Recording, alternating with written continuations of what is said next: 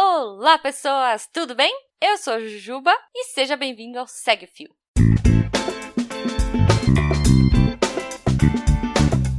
Esse é o programa do Midcast, onde são materializadas em podcast as populares threads do Twitter, em episódios de no máximo 8 minutos. Se você não sabe do que eu tô falando, thread é uma sequência de vários tweets abordando um tema específico, onde apenas 280 caracteres não seriam suficientes. Esse formato aqui será sempre com uma pessoa narrando. Pode ser alguma convidada, como é o meu caso, algum integrante do Midcast ou a própria pessoa criadora do fio. Vale lembrar que o conteúdo a ser reproduzido aqui será sempre com autorização prévia do autor. Hoje iremos conferir a thread do Cadu Castro, o arroba Cadu Castro com K. Ela foi publicada no dia 11 do 4 e fala um pouco sobre o marco que foi a divulgação da primeira foto já registrada de um buraco negro. Vem comigo e segue o filme.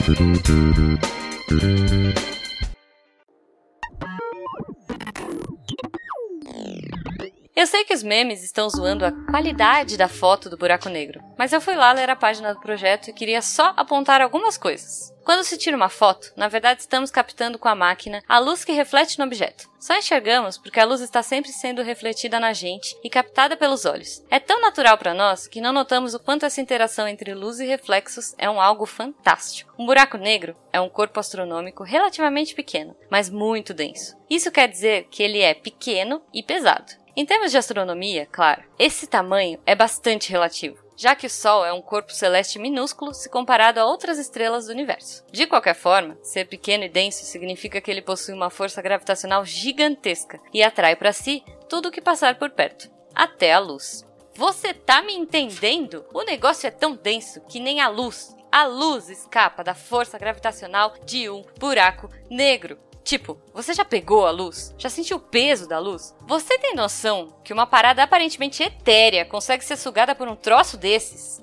O grande lance do buraco negro não é só atrair a luz, mas não deixá-la escapar, o que já é incrível por si só. Tá, aí você me pergunta: você não disse que para me bater uma foto da luz precisa refletir no objeto e ser capturada por uma câmera? Aham. Uhum. Se o buraco negro suga até a luz, como que ela vai refletir para ser captada pela câmera? É por isso que essa caralha dessa foto é tão incrível. Apesar de usar a palavra foto, o que vimos não é uma foto em si. Os telescópios utilizados nessa empreitada não são óticos, tipo o que qualquer um usa para ver a lua. São radiotelescópios que captam ondas de rádio emitidas por todos os corpos celestes. Num esforço conjunto de diversas agências científicas, através de oito telescópios sincronizados espalhados pelo planeta, o pessoal da ciência conseguiu fazer da Terra um imenso telescópio, apontando para o buraco negro na galáxia Messier 87, a 55 milhões de anos-luz daqui. Então, a foto do buraco negro não é exatamente uma foto do buraco negro. É uma foto da sombra que ele produz ao consumir toda a luz ao seu redor. Se ele estiver em meio a uma nuvem gigante de gás no espaço, ele se torna visível justamente por ser invisível. Captar esse tipo de fenômeno acontecendo dessa forma só é mais incrível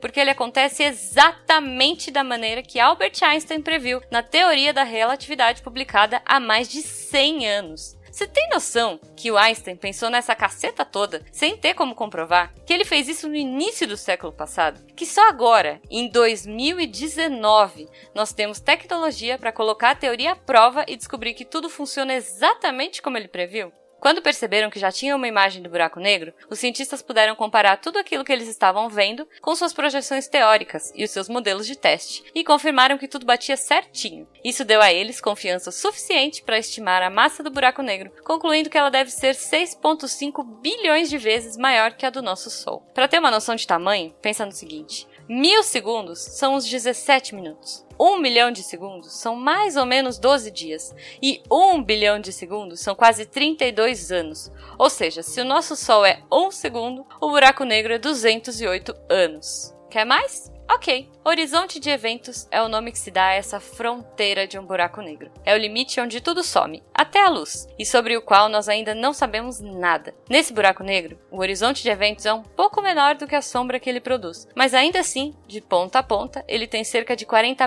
bilhões de quilômetros de extensão. Além do esforço astronômico, com trocadilho, por favor, não podemos deixar de fora a galera da análise e que teve de lidar com petabytes de informação crua para poder trazer para nós nós essa imagem fantástica. Isso mesmo, betabytes. Algo que eu nunca tinha ouvido antes, mas que significa um milhão de gigabytes, maluco. Tiveram que processar petabytes de informação captada pelos telescópios sincronizados e processar essa informação nos supercomputadores do MIT e do Instituto Max Planck. Ainda assim, a foto não é só uma Hellis foto de um buraco negro. Além do trabalho científico por trás dele, que foi enorme e também representa uma possibilidade de entendimento melhor das forças naturais que regem a nossa existência nesse universo. Foi um esforço colaborativo, como raramente se vê hoje em dia, com diversos institutos de pesquisa e telescópios ao redor do mundo agindo em conjunto em prol de um objetivo em comum. Além de confirmar, mais uma vez, uma das teorias científicas mais famosas da história, pensada por um cara muito à frente do seu tempo e que, às vezes, eu sinto que a gente, como humanidade, não merecia. A doutora Kate Bowman foi a responsável pela criação do algoritmo que interpretou toda essa enxurrada de dados que levou à criação da imagem do buraco negro. em tempos de emborrecimento vangloriado, terraplanismo, negação histórica, cegueira climática, falsos messias e tantas outras afrontas ao conhecimento científico e acadêmico, é um raio de luz ver essa foto do buraco negro. O meu eu, pré-adolescente, fascinado por dinossauros e sistema solar, está em êxtase. We live in the future, guys.